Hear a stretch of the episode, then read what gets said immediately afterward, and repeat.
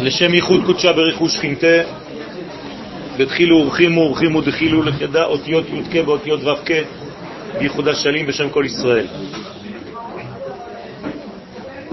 Le livre que nous venons de commencer, qui est le livre de Shemot, est un livre qui nous fait passer automatiquement d'un niveau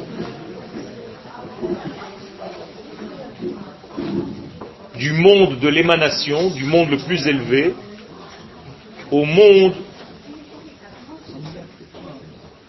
de la création.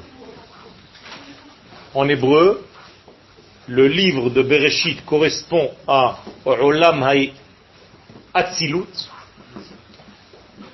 Le mot Atzilut, que vous avez sûrement entendu, ne serait-ce que le nom vient de la racine etzlo, c'est-à-dire c'est tellement chez lui, entre guillemets,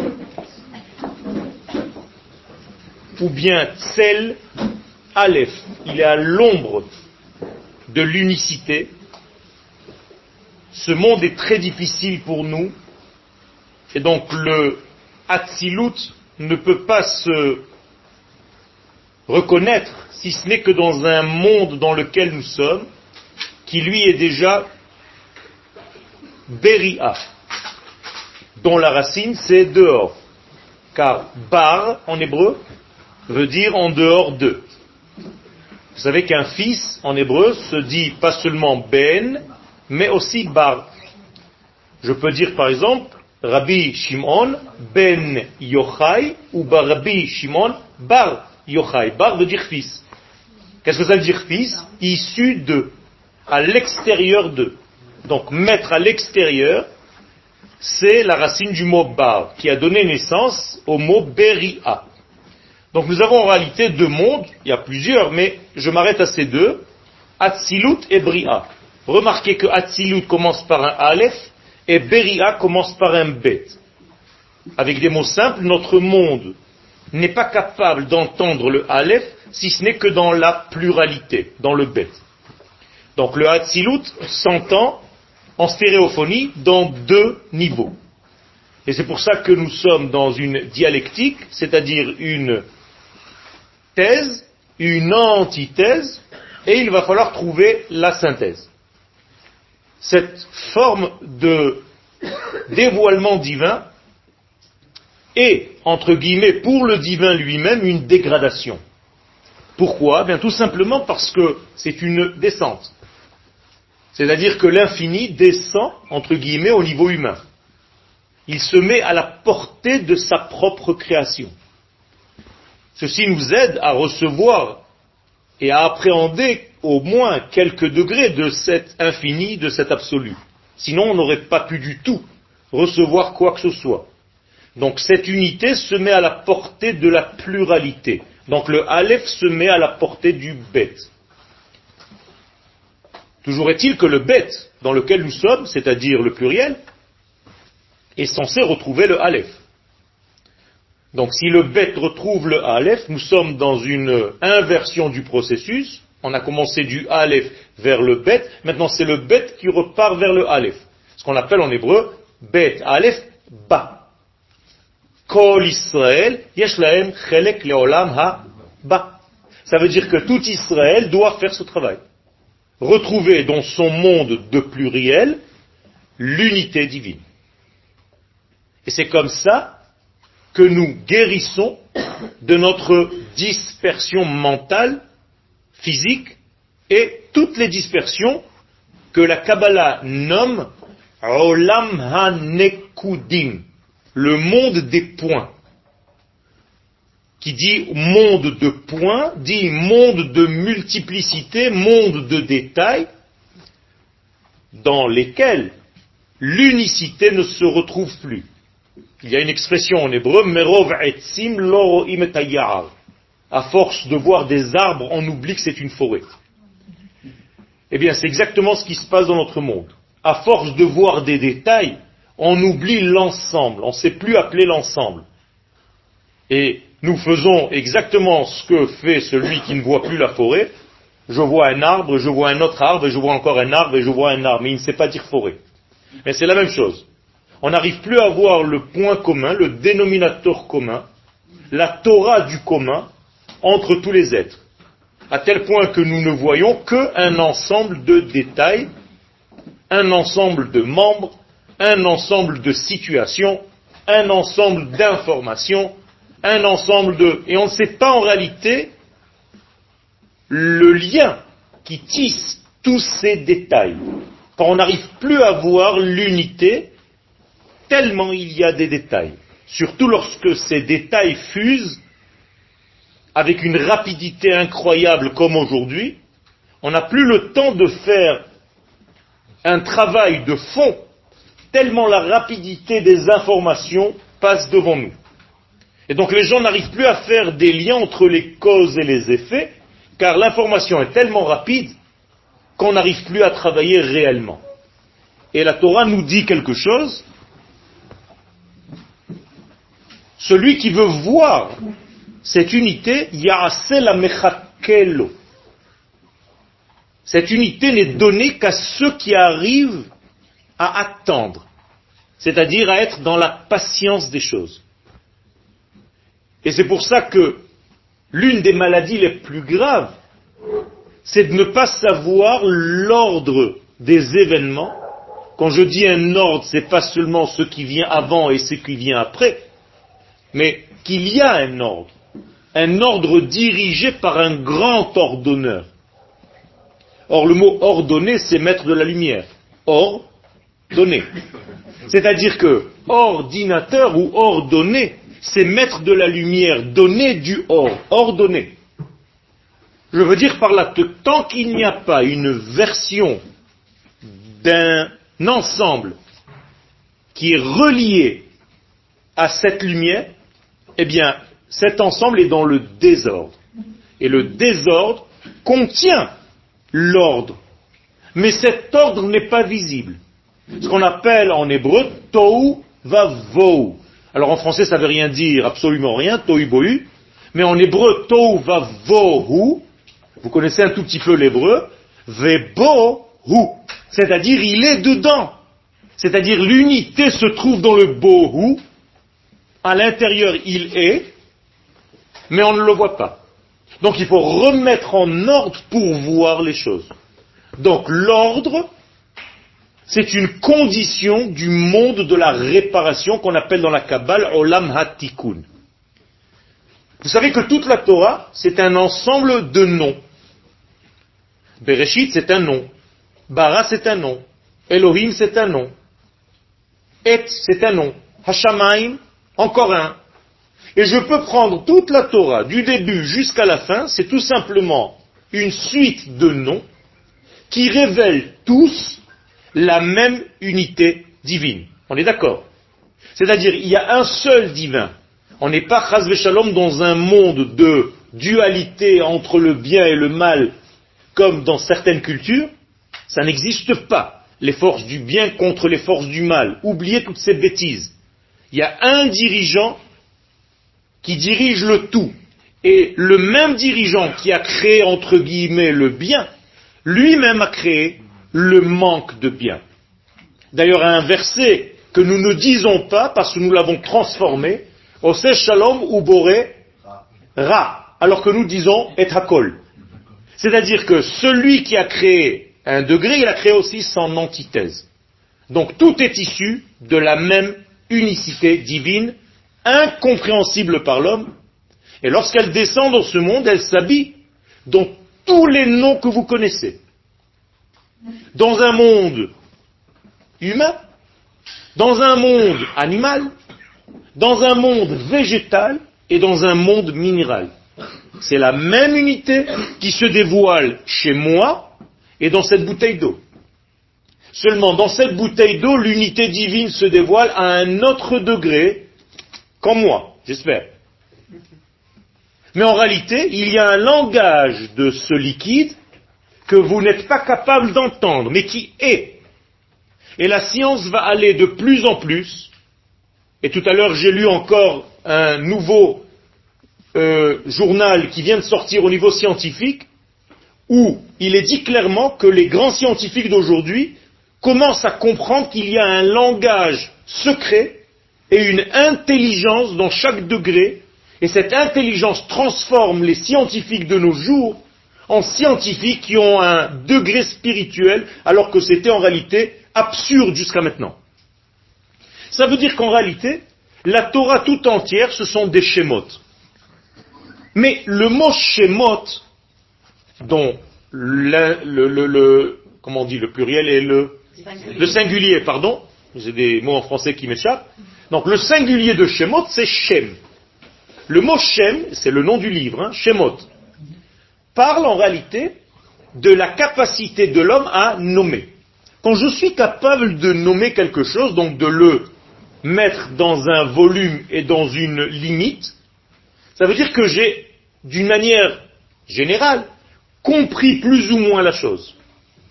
Une chose qui n'est pas possible de définir, c'est une chose qu'on ne comprend pas. Par exemple, Dieu, je ne peux pas le définir. Je ne peux pas dire Dieu est grand. Ça ne veut rien dire. Car je ne peux pas parler de l'infini en disant quelque chose de fini. Car grand, c'est une limitation, même si c'est un bon attribut. Donc l'infini se dit infini, donc non fini. Ce qui veut dire que pour définir l'infini, je suis obligé de le définir par la négative. Il n'est pas fini. Et je ne peux pas dire Dieu est ça. Car au moment où je dis ça, je l'ai limité, donc ce n'est plus Dieu. Donc Dieu ne peut pas se limiter, ni être chasvé shalom sous forme d'un homme. Comme chez les autres. Moralité, nous sommes ici dans un problème où pour nous, tout ce qui est divin, c'est de l'ordre du peut-être. C'est pour ça que Elohim, dans la racine en hébreu, est Oulai. Je ne sais pas. Eli et Oulai, c'est la même racine. Mon Dieu est le peut-être, car je suis toujours dans un brouillard, car je suis face à l'absolu. Et l'absolu, je ne connais pas. Je suis un homme qui est dans un monde binaire, alors que lui est dans une unicité que je ne peux même pas concevoir. Mais tout doucement, le monde est en train d'arriver, en train de sortir de ce binaire pour arriver à l'unicité. C'est-à-dire on change de structure mondiale et même nos cellules vont changer, notre ADN va changer. Le mot shemo en hébreu, le shem, est donc un dévoilement ce Shem, quand on dit qu'il est Shemo à lui, son nom à lui, on dit Hu, Ushmo, Echad. Lui et son nom sont un.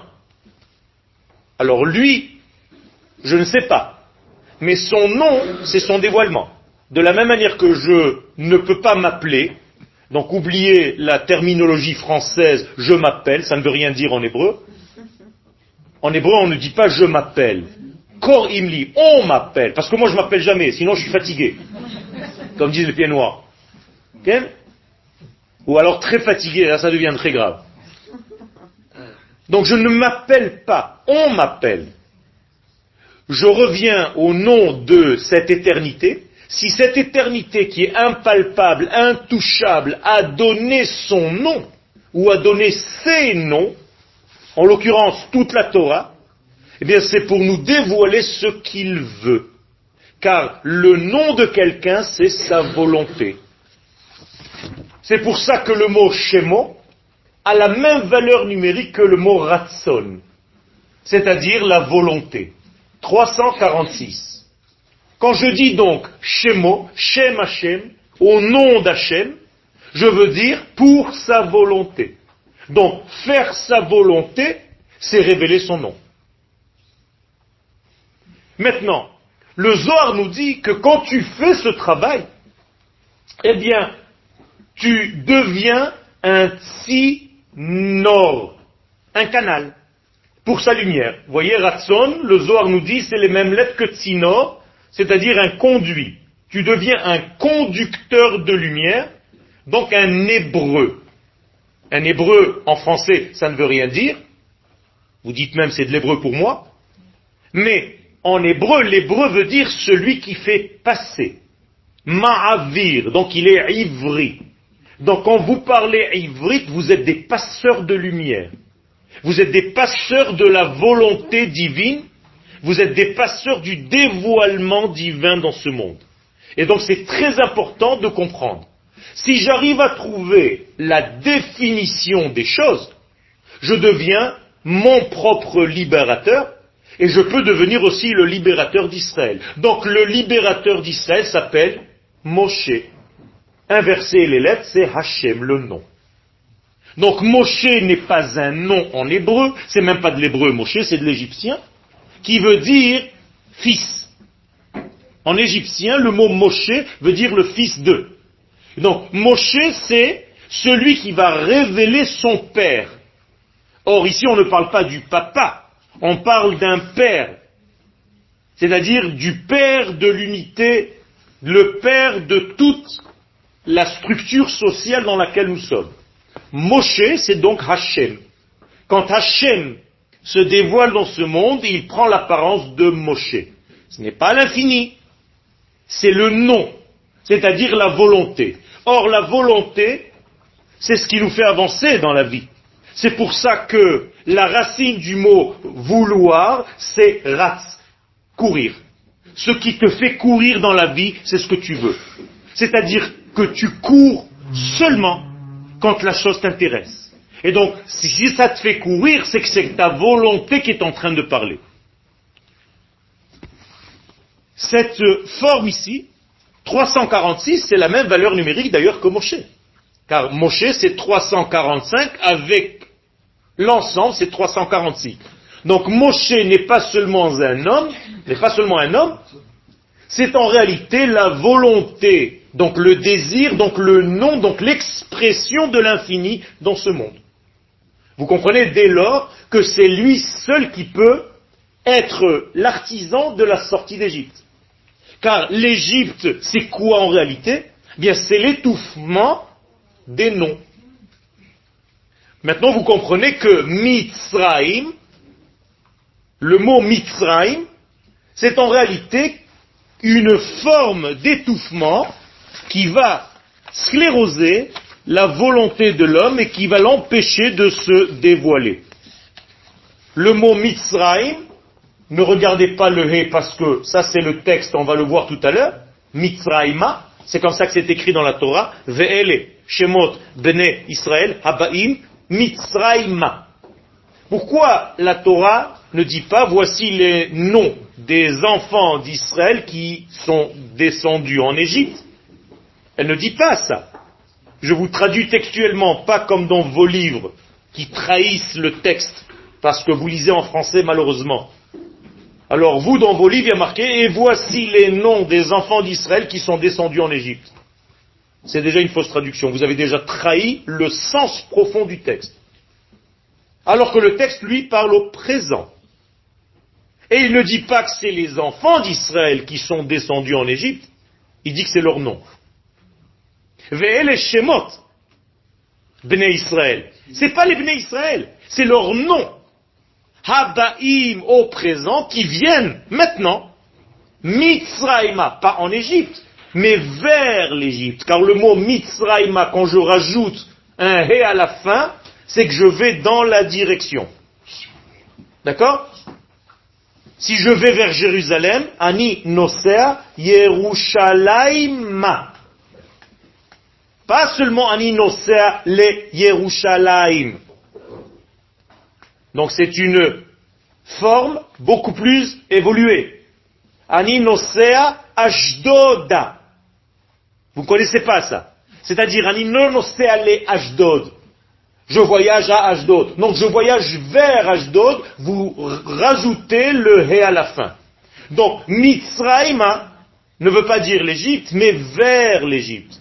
Autrement dit, il y a un mouvement perpétuel d'une descente des noms en Égypte. Maintenant, au moment où je vous parle. Ce n'est pas une histoire qui s'est passée. Alors, qui descend en Égypte? Eh bien, la Torah le dit. Réhouven, Shimon, Lévi, Yehuda, et ainsi de suite. C'est-à-dire les noms des tribus? Oui ou non? Pas du tout. C'était trop facile. C'est les noms qui descendent. Or, quel est le secret du nom Réhouven Eh bien, Réhouven, c'est celui qui peut voir. Réhouven. Je vois un fils.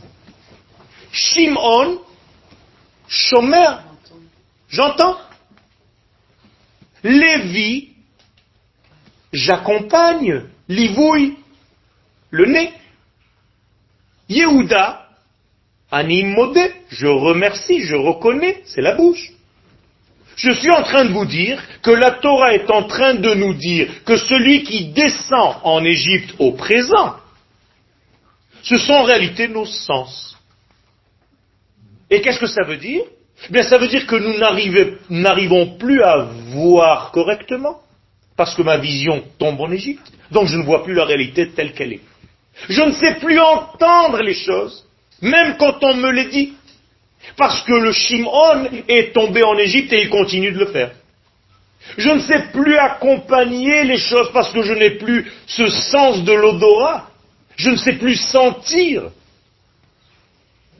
Parce qu'en réalité, Lévi est en train de descendre en Égypte. Je ne sais plus reconnaître et je ne sais plus remercier parce que Yehuda, qui veut dire modé, est en Égypte. Moralité, la descente en Égypte, c'est la descente de nos sens. Est-ce que ça vous parle? Moralité, nous sommes dans un monde où nous avons perdu nos cinq sens. Et si on va d'après nos sens seulement pour arriver à conclure et arriver à des situations dans notre vie, eh bien on se trompe sans arrêt. Parce que nos sens nous trompent. Parce qu'ils sont en Égypte. Mais si nos sens étaient propres, si nous étions sensibles à nos véritables sens tels qu'ils étaient au départ sans être endommagés, eh bien au moment où je suis dans un mensonge, par exemple, je tombe malade. Au moment où je mange, par exemple, un aliment qui ne correspond pas à ma structure intérieure, je vomis. Si je fais une action qui est contre la nature que je suis, eh bien je suis mal. Et je peux reconnaître des choses par ma vision, par mon odorat, par mon toucher. Je peux vous endormir et vous réveiller dans deux semaines, et vous devez me dire quel jour nous sommes dans la semaine, sans calendrier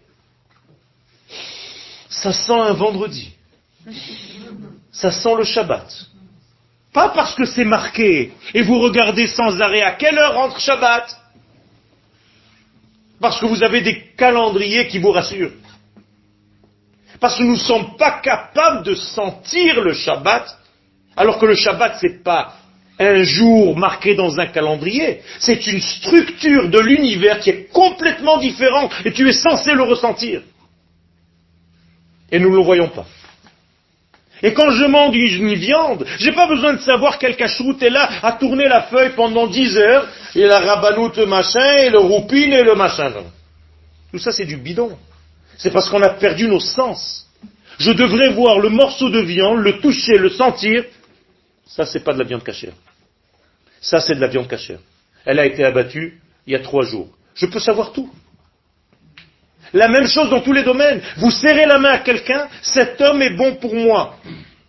Cet homme est mauvais, cette femme est mauvaise. Je ne peux pas m'associer à cet élément. Il est anti ce que le monde veut, anti-ordre. Il est dans le désordre. Et je ne veux pas m'associer à des désordonnés. Ou bien, je m'associe à eux pour les remettre en ordre et pour que eux me remettent à moi aussi en ordre dans certains domaines. Donc nous nous travaillons mutuellement. Vous comprenez maintenant que toute la Torah, c'est un ensemble de codes sous forme de noms. Maintenant, je suis allé chercher combien de fois dans toute la Torah apparaît le mot Mitzrayim, l'Égypte. j'ai trouvé 50. Ça veut dire, dans toute la Torah entière, pas une de plus, il y a 50 fois le mot Mitzrayim. Qu'est-ce que ça veut dire? Ça veut dire qu'en réalité, le chiffre 50 se trouve où? En Égypte. Et qu'est-ce que c'est que ce chiffre 50 Eh bien, le chiffre 50, c'est le chiffre de l'au-delà. C'est le chiffre de notre Neshama. D'ailleurs, le mot Neshama, comment vous l'écrivez? Nun, qui veut dire 50, Shama. Là-bas, il y a Nun. Neshama, c'est le Nun qui est là-bas. Or, le mot Nun, c'est déjà un mot, c'est pas seulement une lettre. En araméen, ça veut dire un poisson. Donc le poisson est là-bas. Où est-ce qu'il est? Eh bien, dans les cinquante portes du discernement, c'est-à-dire dans nos cerveaux gauches, qui se trouvent être en Égypte parce que nous n'arrivons plus à faire la différenciation des choses, le discernement des choses. Je veux le dire avec des mots simples, l'Égypte, c'est la prison du discernement. Tu ne sais plus discerner. Tu ne sais plus qui tu es. Tu as perdu ton identité. Tu as perdu ton mi. En hébreu, même yud, mi, c'est qui? Mi ata. Qui es-tu? Or, mi, ça s'écrit même et yud. Encore une fois, même 40, yud 10, ça fait 50. Donc mon identité, elle a pour chiffre le chiffre 50. Pourquoi donc le mot Mitzrayim apparaît 50 fois dans la Torah? Parce que la Torah vient me donner par code le fait que l'identité des noms est tombée dans l'exil d'Égypte, c'est-à-dire dans la perdition de l'identité. Et le Harizal nous dit que c'est ce que nous sommes descendus faire en Égypte et ce que nous faisons chaque jour, car je vous rappelle, le texte parle au présent. Moralité, si vous lisez la sortie d'Égypte comme une histoire du passé, vous êtes dépassé. Et il faut lire la sortie d'Égypte et la descente en Égypte comme une histoire du présent. Et là, vous êtes présent. Et vous pouvez travailler. Car si vous êtes absent de votre propre travail, vous ne pouvez pas opérer. Donc vous êtes obligé d'être présent. Donc le Rambam va nous donner une halacha que nous répétons comme des perroquets sans savoir ce que ça veut dire. Si tu ne te vois pas toi comme étant celui qui est en train de sortir d'Égypte maintenant, eh bien tu lis la Torah comme quelque chose d'archaïque qui n'a aucun rapport avec ton présent. Donc la Torah n'a aucun rapport avec toi. Donc pourquoi tu la lis? Vous comprenez? Le nom de Dieu s'écrit comme celui que nous voyons, le tétragramme, Yutke Vavke. La Torah nous dit que la femme qui a trouvé Moshe, c'est-à-dire le nom, s'appelle Batia ou Bitia. Ça veut dire que c'est la fille de Ya. Ya fille de Ya. La fille de ces deux premières lettres, Bat, Ya. Et si cette femme s'appelait Martine ou Claudine, ça vous aurait fait quelque chose aujourd'hui? Non. Eh bien oui. Parce que vous ne savez pas lire le texte. Quand je dis vous, c'est nous. Mais si on lisait le texte avec la véritable forme, le véritable souci de savoir ce que représente ce nom de code Bitia, eh bien si je suis la fille de Yud et de He, je ne suis pas le Yud et le He, je suis la fille. Donc je suis Vavehe. Car la fille de Yud et de He, c'est Vavehe. Donc celle qui va trouver Moshe, c'est pas la source, mais le résultat. Car dans les quatre lettres, vous avez deux lettres de source, le cerveau droit, le cerveau gauche, et dans les deux lettres du résultat, vous trouvez en réalité l'expression de ces deux degrés dans le corps. Or, Moshe, le Shem, le nom, nous avons dit que c'était l'expression. Donc, Bitia doit trouver l'expression de Dieu sur terre. Donc, elle va sortir Moïse, Moshe, qui n'est plus Moïse, qui est Moshe, qui est Hachem, qui est le nom. D'où est-ce qu'elle va le faire sortir? D'Égypte. Donc, d'Égypte, c'est-à-dire de l'eau qui recouvre l'Égypte. Car l'Égypte, en réalité, c'est quoi? C'est Maïm. C'est de l'eau, l'Égypte. Et qu'est-ce qu'il y a à l'intérieur? Tsar, une étroitesse. C'est-à-dire l'eau, l'élément liquide se trouve en étroitesse. Donc Moshe va être celui qui a été sorti des eaux. Donc il est libéré de l'eau. Donc il est libéré d'Égypte. Or l'eau c'est quoi? C'est la force de lire les choses à l'endroit comme à l'envers. Quand vous lisez Maïm en hébreu, ça se lit à droite et à gauche. Maïm, Maïm. Même Yud même, c'est dans les deux sens. Je veux dire par là que l'Égypte, et là j'ai fait une recherche, en fait j'ai même pas fait une recherche, j'ai reçu un cadeau vendredi soir juste avant Shabbat, on m'a dit, va chercher la valeur numérique du mot Mitzraïma, tu vas trouver que c'est la même valeur numérique que le mot Shechina, la présence divine. Donc l'Égypte, c'est la présence divine. 385. Je suis en train de vous choquer. Qu'est-ce que ça veut dire? Ça veut dire que tant que la présence divine n'est pas dévoilée, ça s'appelle l'Égypte, et dès qu'elle est dévoilée, ça s'appelle Shekhinah. C'est la même force. Vous comprenez ce que je suis en train de raconter? Ça veut dire que tant que Dieu n'est pas dévoilé sur terre, tu es dans un état d'Égypte. C'est la même force, c'est une valeur absolue mais étouffée. Et dès que tu sors des eaux, ça devient Shechina, la présence divine. Or, tu ne l'avais pas vue parce qu'elle s'appelait Mitzraïma. C'est la même valeur. C'est extraordinaire. Ça veut dire que nous sommes une chose et son contraire, selon ma position face à cette chose-là. Je peux être en réalité Shabbat et Chol pendant Shabbat. Si je vis au degré du Shabbat, je m'appelle Shabbat. Et si Chaz Shalom, je ne comprends pas le secret du Shabbat, eh bien je suis toute la journée dans le profane. Donc il n'y a aucune différence entre la Shabbat et un autre jour. Un Talmit Racham, un Rav de très haut niveau, on doit l'appeler Shabbat. Vous savez ça? Rabbi Shimon Bar Yochai, quand il rentrait à la yeshiva, ses élèves disaient, il y a Shabbat qui arrive. Et on lui disait, Shabbat, Shalom. Parce que vous, vous croyez que Shabbat c'est un temps. Et là, je suis en train de vous expliquer que ça peut être un homme, que ça peut être une terre. La terre d'Israël s'appelle Shabbat. C'est le Shabbat de la planète, c'est le Shabbat du cosmos. Et si vous ne comprenez pas le sens profond de cette terre, eh bien vous allez toute la journée râler. Parce que vous ne vivez pas au degré du Shabbat de cette terre. Donc vous êtes dans le Shabbat en vivant dans une mentalité de profane.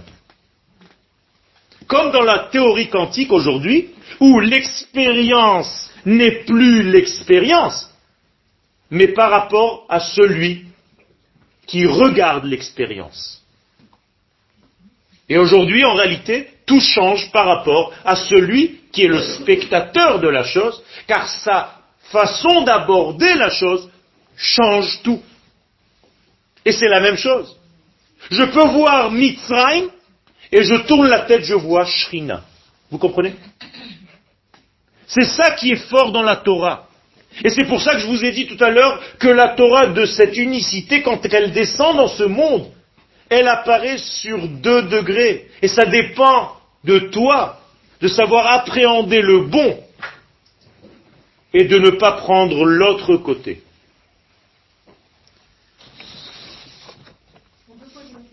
On peut poser plusieurs. C'est pour ça que la fin des temps s'appelle Yom Shekulo Shabbat. Et vous le dites dans Birkat Amazon Shabbat, sans vous rendre compte, encore une fois. Parce que c'est devenu des textes à dire. C'est ça le problème. On répète et on récite. Zakenu lichiot beyom shekulo Shabbat. Ça perd pas son sens. Ça perd pas son sens. Ça veut dire que on va vivre nos jours au degré que Dieu a créé. Aujourd'hui, nous vivons dans un degré qui est moindre que le véritable degré. C'est-à-dire, nous avons été rabaissés à un autre degré. Avec des mots simples, nous avons été renvoyés du jardin d'Éden. Et tout notre but, c'est de revenir au jardin. Et depuis la sortie d'Égypte, l'humanité revient dans le jardin d'Éden. Le jardin d'Éden, c'est pas un lieu. Gan, ça aussi, c'est les initiales Gimel Nun, Gouf et Neshama. Le mot Gan ne veut pas dire un jardin, c'est des bêtises tout ça. Le Pardès, un verger, pas du tout. Ça a même donné le mot paradis. Paradise, c'est Pardès. Alors le mot Gan, c'est la capacité de lier l'âme au corps. Eden, avec beaucoup de délicatesse, Adin. C'est le jardin de la délicatesse où l'âme et le corps sont en paix. C'est-à-dire où le corps vit au degré de la Neshama. C'est ça que le Mashiach vient faire. C'est un pauvre qui chevauche l'âne. Là aussi, c'est une traduction trahison. Ça n'a jamais été un pauvre qui chevauche un âne. Mais c'est quoi cette bêtise? C'est Ani. Ani, c'est la sphira de Yesod. Verochev, il chevauche l'âne qui est chamor, qui chomer, la matière. Autrement dit, les temps messianiques, c'est lorsque l'homme va comprendre sa pauvreté, son humilité va revenir et il pourra chevaucher la matière. Il pourra dominer la matière, transcender la matière, faire de la matière ce qu'il veut. Aujourd'hui, on est limité par la matière. Je suis obligé de prendre une voiture pour faire 200 kilomètres. Je n'ai pas besoin de tout ça. Je suis tombé, c'est pour ça que j'ai besoin de tous ces artifices. Dans un autre degré, je n'ai plus besoin de tout ça. Eh bien, cette chute va disparaître au fur et à mesure du temps qui passe. Parce que nous sommes en train de prendre conscience de la véritable force qui nous anime à l'intérieur. Et lorsqu'on reviendra au ce degré ultime, eh bien ça va être Ani Verochev al c'est-à-dire la domination, le contrôle de la matière. Et non pas la matière qui contrôle l'homme, l'homme qui contrôle la matière. Ça, c'est le messianisme d'Israël. Il y avait une question? C'est fini? C'est fini, c'est clair. Ce qui veut dire que quelques secondes après, normalement, on doit répondre. Baruch Hashem. Donc, que se passe-t-il en Égypte? L'Égypte est un trou noir. C'est un état, pas un état, un état de conscience dans lequel vous pouvez y être maintenant, qui, comme un trou noir, avale toutes les choses sans laisser de traces. C'est comme si à chaque fois que tu donnes quelque chose, il est avalé, absorbé, à tel point qu'il n'y a même plus de possibilité de reconnaître quoi que ce soit. On a vu d'ailleurs l'expression de cette chose-là dans le rêve du pharaon. Le pharaon rêve de belles vaches qui sont absorbées par de vilaines vaches et les vilaines vaches ne grossissent pas. C'est quoi ce rêve? La Torah prend le soin de me raconter des rêves de pharaon, mais moi pourquoi mes rêves ne sont pas racontés dans la Torah? Mais en réalité, le rêve du pharaon, c'est le rêve du mal du roi du royaume du mal, qui est bien entendu sous la domination de Dieu. Attention. Il n'a pas une existence à part entière. Et ce mal-là, la Torah nous dit de quoi il est formé. De quoi? Eh bien, de celui qui veut tout avaler, mais il n'est jamais dans un profit. Il mange du bien et il souffre. Il devrait être heureux et il est dans le malheur. Il a beau absorber de belles vaches, il est toujours aussi maigre. Pourquoi? Parce que son désir de recevoir est inassouvi. Ça devient un égoïste. Et ça se transforme en râleur permanent dans tous les domaines. Il n'y a rien qui lui convient. Parce qu'il devient en réalité le centre du monde. Donc tout doit tourner autour de lui. Moshe est arrivé à son ultime degré quand il ne savait pas extraordinaire. Incroyable. Moshe, quand il descend du mont Sinaï et que sa tête est comme un lampadaire, eh bien le texte nous dit, ou Moshe loyada. Moshe ne savait pas. Incroyable. Regardez la beauté de la Torah. Si un homme a conscience qu'il ne sait pas, il devient le plus grand. Mais si son ego lui donne l'impression qu'il sait, il ne pourra jamais rien savoir. C'est l'humilité qui nous donne la possibilité de recevoir, car lorsque je suis humble, je suis en creux. Et quand je suis en creux, je peux recevoir tout ce qu'on met dedans. Alors que quand je suis en bosse, si je verse de l'eau, ça sort, ça ne rentre pas, je ne reçois rien du tout. Donc les gens qui sont formés en creux peuvent recevoir, ils sont humbles. Les gens qui sont formés en bosse, ce sont des égoïstes et des gens qui ont l'impression qu'ils savent tout. Donc ils sont indisponibles à l'écoute. Donc ils ne peuvent rien recevoir. Ils sont tout le temps préoccupés à dire ce qu'ils ont à dire, sans jamais écouter. Même quand ils posent une question, ils n'attendent même pas la réponse. Au moment où tu vas répondre, il y a une deuxième question. Parce qu'en réalité, il n'attend aucune réponse. Il connaît tout. Pour dévoiler ces cinquante portes, qui s'appellent dans la Kabbalah Hamishim Sha'arebina, les cinquante portes du discernement, qui correspondent dans le corps humain au cerveau gauche. Je vous ai dit que la Chokhmah c'est le cerveau droit, et la Bina c'est le cerveau gauche. Dans les deux premières lettres du nom d'Hachem. Ça c'est le cerveau droit, ça c'est le cerveau gauche. Regardez bien la différence. Ça c'est un point, donc euh, tout est possible, cerveau droit. Cerveau gauche c'est déjà un volume. C'est-à-dire vous avez l'axe des X, l'axe des Y, et un point dans l'espace. J'ai construit un cube. Donc mon cerveau droit est une information qui peut tout donner, c'est un point. Avec un point, je peux tout faire, je peux tout décider. Et mon cerveau gauche est déjà une structure. Dans la Kabbalah, ça s'appelle Chokhmah et Bina, la sagesse et le discernement. Ces deux, en réalité, doivent se rejoindre comme un papa et une maman, qui vont avoir un garçon qui est le prolongement du père, et telle mère, telle fille. Voilà la famille juive. Ça veut dire le tétragramme, c'est la famille d'Israël. C'est pour ça que sous la roupa, nous sommes sous quatre piliers, qui sont en réalité les quatre lettres du nom d'Hachem. Et on va demander à quatre jeunes qui ne sont pas encore mariés d'aller tenir les quatre coins de la roupa. Donc sous la roupa, qui il y a? Eh bien, il y a papa, maman, le khatan et la kala. C'est pour ça qu'on rentre les parents avec nous sous la roupa. Maintenant, ces 50 portes du discernement dont j'ai parlé, donc du cerveau gauche, j'ai dit, pas moi, c'est les sages qui nous révèlent ce secret, eh bien, ils sont tombés en Égypte. C'est-à-dire, il n'y a pas de discernement. On n'arrive plus à discerner. L'Égypte, c'est la prison. Pour sortir d'Égypte, il faut s'éloigner, en fait, de cette prison. Combien de degrés? Bien, Autant de degrés qui m'étouffent. Donc s'il y a 50 écorces, il faut que je m'éloigne 50 jours.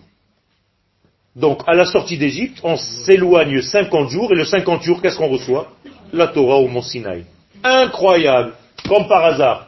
50 jours après la sortie d'Égypte, on donne la Torah. Vous, vous avez l'impression que c'était une station, Dieu a dit stop, stop, on va donner la Torah, il est passé déjà deux mois, ça suffit quoi. Non La Torah, elle est là, mais elle attend que tu enlèves 50 couches. Et au moment où tu as enlevé la cinquantième couche, la Torah apparaît, elle est là, elle a toujours été là. C'est toi qui ne vois pas. Car tes sens sont tombés en Égypte. Mais quand je nettoie ces sens, eh bien tu retrouves ce qui est en toi, dans ta carte mère.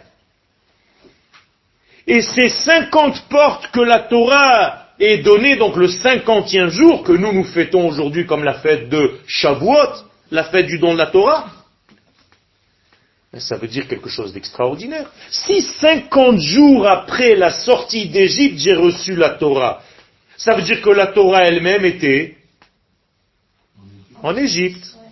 Eh oui. Elle était dans l'Égypte de la pensée, c'est-à-dire dans l'étouffement. Vous êtes avec moi Donc si je nettoie les écorces, je retrouve la Torah qui était en Égypte. Or, la Torah qui était en Égypte, elle était sous quelle forme? Je vais vous poser une autre question. Sur quelle matière la Torah est écrite? Parchemin Qui dit mieux? La pierre Qui dit mieux? Le bois, le saphir Qui dit mieux La matière. Vous êtes trop religieux. La Torah n'est pas écrite sur aucune matière, elle est inscrite dans nos gènes, dans notre vie. Ce que vous, vous appelez la Torah, c'est le livre. Vous avez perdu, vous êtes devenus des biblios. On est tombé, mais d'une manière, ça m'affole, moi. Comment est-ce que vous arrivez à répondre des réponses pareilles? La Torah, c'est ma structure. Le chat a une Torah. C'est la Torah du chat. Tous les matins, il fait comme ça, il se nettoie. Il a lu un livre Non Les abeilles, où est-ce qu'elles ont appris à faire des ruches? Elles ont un livre, il y a une école pour abeilles. C'est leur Torah, c'est leur structure intérieure. Eh bien, nous avons une structure intérieure qui s'appelle notre Torah. Mais quand vous jetez cette Torah à des bouquins ou à des parchemins ou à des je sais pas quoi, du saphir ou du lex, du sphinx ou je sais pas, ça ne veut rien dire tout ça. Après, on a recopié la Torah sur un parchemin. Mais c'est pas la Torah. C'est le livre de la Torah. Moi, je vous ai pas dit où est-ce qui est écrit le livre de la Torah. Je vous ai dit où est-ce qui est écrit la Torah. Alors, je vous repose la question. Sur quelle matière est inscrite la Torah? Dans votre vie. Dans votre vie. Et Chaim. La Torah est un arbre de vie, c'est pas du parchemin. Quand ça devient du parchemin, tu es tombé, Shalom, tu es devenu religieux. J'ai pas dit qu'on n'a pas besoin du parchemin. Pourquoi on a besoin du parchemin d'ailleurs? Parce qu'on a oublié que la Torah était en nous.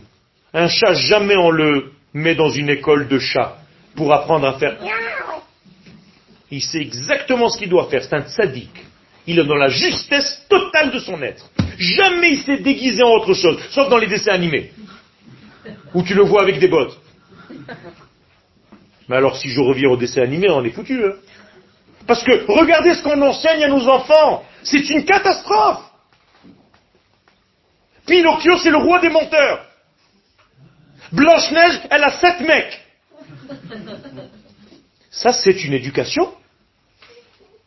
La belle au bois dormant, elle est tout le temps en train de dormir. Elle attend combien à sortir Et je peux continuer jusqu'à demain. Tout est erroné. On a fabriqué, on a façonné des enfants avec des perturbations. D'ailleurs, c'est très bizarre. Les perturbations viennent toujours du père. C'est bizarre. Père turbé. J'ai jamais vu un mot qui commence par mère turbé. Ou pervers. C'est incroyable ça quand même. Mais c'est des questions que je me pose. Moi, dans le langage français, est extérieur, parce que ce n'est pas ma source au départ. Donc à chaque fois que je suis face à un mot, j'essaie de le disséquer. Ce qui me permet de l'appréhender. Parce que quand je demande à un français de base, qu'est-ce que ça veut dire? Ouais, C'est comme ça. Hein. Je sais, moi, c'est comme ça. Hein. Mais non, c'est pas comme ça. Donc les la Torah, combien de lettres il y a dans la Torah, vous savez? 600 000. 600 000. Voilà, elles sont là. Yesh, il y a Shishim, 600, Ribo, 1000, Otiot, lettres, la Torah. Le mot Israël. Il y a 600 000 lettres dans la Torah.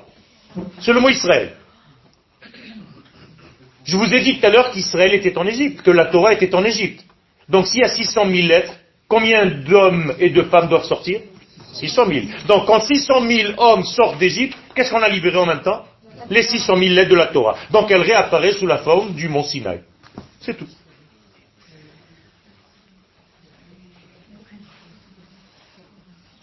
Vous voulez On continue Vous êtes fatigué, j'ai l'impression. Je vois des gens qui dorment, qui somnolent, machin. Non alors si vous avez chaud, pensez à moi. Je suis dans un état de... Donc, le porteur de la Torah, le porteur, c'est qui C'est Israël. Maintenant, vous comprenez quand on lève le livre de la Torah. Attention maintenant. Qu'est-ce que vous regardez La lettre qui commence votre prénom. Moi, je regarde le Yud, parce que je m'appelle Yoel. On m'appelle. En français, je m'appelle. Je ne me suis jamais appelé d'ailleurs. Eh bien, quand je regarde le Yud, je m'identifie à la lettre qui est ma structure intérieure. Si tu t'appelles euh, Elisabeth, tu regardes le Aleph. Si tu t'appelles Rivka, tu regardes le Resh. Si tu t'appelles Nathalie, tu regardes le Nun. D'accord? Eh bien, je m'identifie à ma lettre. Donc en réalité, je libère cette lettre et moi-même. Donc j'ai libéré qui en fait d'Égypte? Israël, la Torah et Akadosh Baruch lui-même. Car Akadosh Baruch tant qu'il n'est pas dévoilé dans ce monde, il est, j'ai dit, ou Shrina, ou présence divine, ou Mitzrayma. Ça veut dire que Dieu était en Égypte en fait. D'ailleurs, il dit à Moshe, Bo, El Paro. Il lui dit pas, Lech, El Paro. D'accord? Dans deux semaines, on va lire la paracha de Bo. Pourquoi Dieu dit à Moïse, viens chez le Pharaon? S'il lui dit viens, ça veut dire que Dieu est avec le Pharaon. Sinon, il lui aurait dit, laisse, vas-y. Non. Je suis moi, Dieu, dans le Pharaon que tu vois. C'est-à-dire le Pharaon était là en réalité juste pour jouer son rôle. Et quel est son rôle? Empêcher le dévoilement du nom, qui dit Moshe. Moshe égale Hachem. Rappelez-vous. Donc au lieu de dévoiler la bouche, eh bien c'est une bouche qui étouffe. Une bouche mauvaise. Donc, où tu as une bouche qui dévoile la vie, Moshe, ou tu as une bouche qui dévoile le mal. P, Ra, Paro. Paro, le pharaon, c'est la bouche du mal. Moshe, c'est la bouche du bien. Donc vous avez en réalité la bouche du mal et la bouche du bien. Qui va gagner? Si la bouche du mal gagne, tu restes en Égypte. Si la bouche du bien gagne, tu sors d'Égypte, tu t'es libéré. Maintenant, qui est libéré d'Égypte? Des hommes ou un peuple? Un peuple. C'est plus des hommes.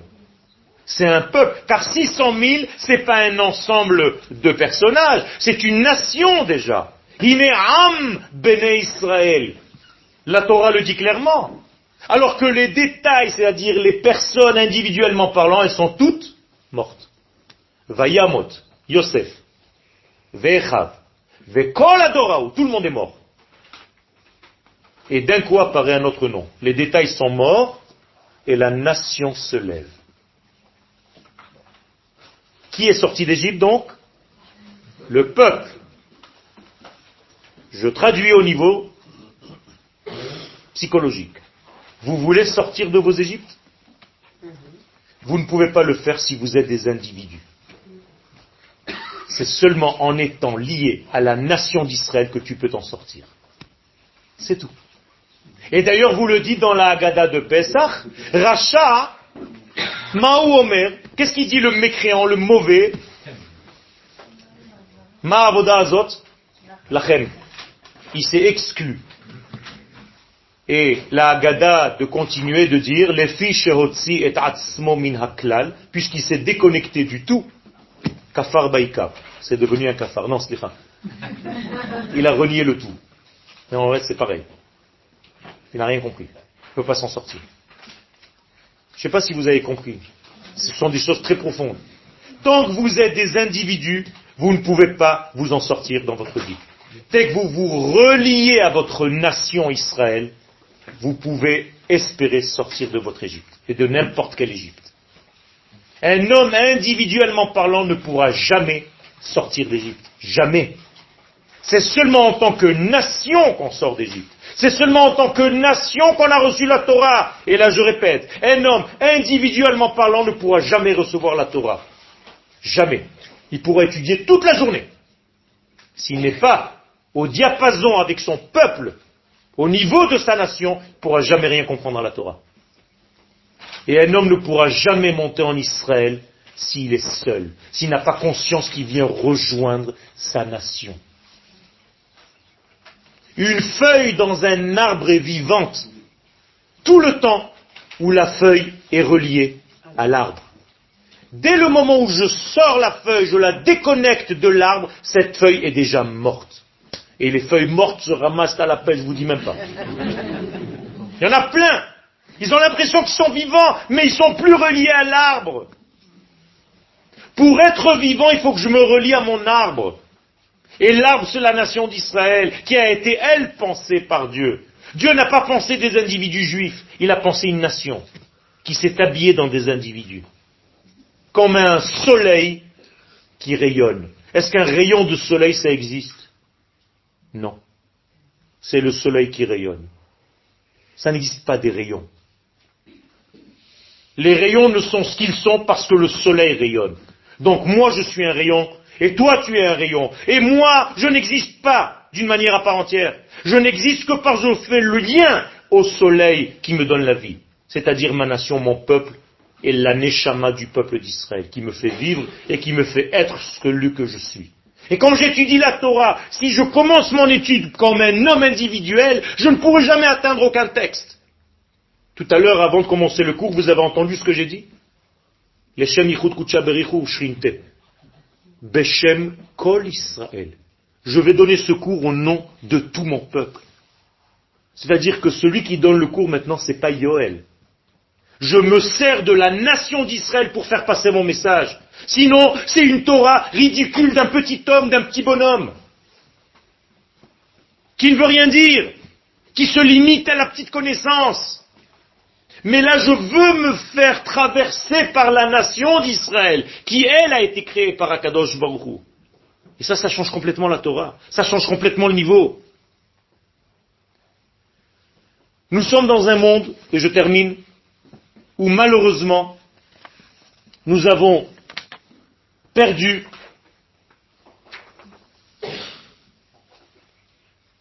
les deux premières lettres c'est-à-dire, dans le monde de la Kabbalah, nous avons perdu la Chokhmah et la Bina. Et il faut les récupérer. C'est pour ça que le texte nous dit En Hashem Shalem. Le nom d'Hachem n'est pas complet. Pourquoi? Parce que Amalek, cette puissance négative, nous étouffe, elle ne nous fait pas dévoiler ce nom-là.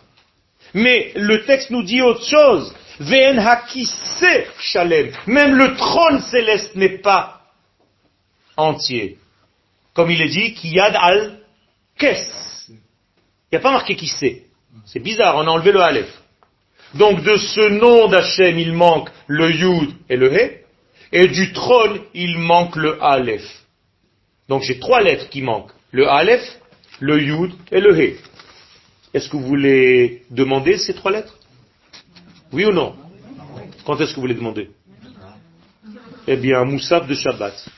Aïe mekom kevodo le Quand vous faites la chazara du Moussaf Shabbat, vous dites un texte que vous ne savez même pas ce que vous êtes en train de raconter encore une fois.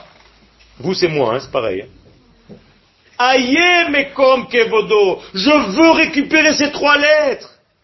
Tant que je n'ai pas récupéré ces trois lettres, eh bien, le trône céleste manque de son unité, le Aleph, et le nom d'Hachem manque de ces deux lettres, donc je veux les récupérer. Vous comprenez? C'est énorme, c'est énorme, et c'est ce qu'on appelle le Olamatikoun. C'est ça le monde de la réparation. Je voulais juste vous montrer, et je suis loin d'avoir même pas effleuré le sujet de l'Égypte, j'ai donné, ça fait deux semaines que je donne des cours sur l'Égypte, j'ai jamais donné le même cours. J'essaie de l'aborder de toutes les façons parce que, en plus de ça, j'ai des gens qui viennent à tous les cours, donc je ne peux pas leur répéter à chaque fois le même cours. Donc ça m'efforce, moi-même je m'efforce à refaire d'autres cours et à chercher d'autres angles de vision. Parce que c'est tellement énorme que si je devais redonner le même cours maintenant, j'ai encore d'autres. C'est énorme ce qu'il y a là-dedans. Et ça, c'est en réalité la sortie d'Égypte. C'est la compréhension que nous vivons dans un monde où tout est un. Il faut arrêter de croire que nous sommes séparés. Pour exemple, quand je donne une pièce de tzedaka à un pauvre de mon peuple, c'est comme si ma main droite faisait passer une pièce à ma main gauche. Ça reste toujours chez moi. On est toujours un. C'est pour ça que l'amour entre nous doit être très fort. Parce que quand j'aime quelqu'un de mon peuple, en réalité, c'est une partie de moi. C'est pas aimez-vous les uns les autres, c'est très sympathique, c'est comme ça, le machir qui va venir. Ça, c'est des ordres. Moi, je ne parle pas d'ordre, je te parle de prise de conscience de cette unicité qui gère tout le monde. On appelle ça en hébreu ha'achdut ha'kolelet. L'unité du tout. La formule qui gère l'univers tout entier. Cette formule unitaire. Cette formule qui te fait montrer qu'en réalité tu vois des détails, mais ce sont des cellules qui font partie d'un même organisme, vivant. Et ça, c'est la Géoula. La Géoula, c'est que le monde est en train de revenir à cette notion. On est en train de quitter un monde avec des pôles, avec des dispersions, pour revenir à un monde qui va prendre conscience de cette unité. Ça, c'est la force de la Géoula. D'ailleurs, la différence entre Gola, exil, et Géoula, délivrance, c'est que le Aleph. C'est sortir de la dispersion pour revenir vers l'unité. Je termine. Les dix paroles de la création du monde, c'est elles en réalité qui sont tombées en Égypte. Dieu a créé le monde, mais il n'y avait personne pour le reconnaître. Donc c'est comme si sa création était tombée dans les oubliettes de l'histoire. Et cette Égypte, il faut la casser pour dévoiler ses paroles. Alors comme dix paroles sont tombées en Égypte, il fallait dix plaies. Et les dix plaies d'Égypte vont ouvrir l'écorce pour dévoiler les dix paroles qui vont être données cinquante jours plus tard sous la forme de la Torah au mont Sinaï. Toda Rabba.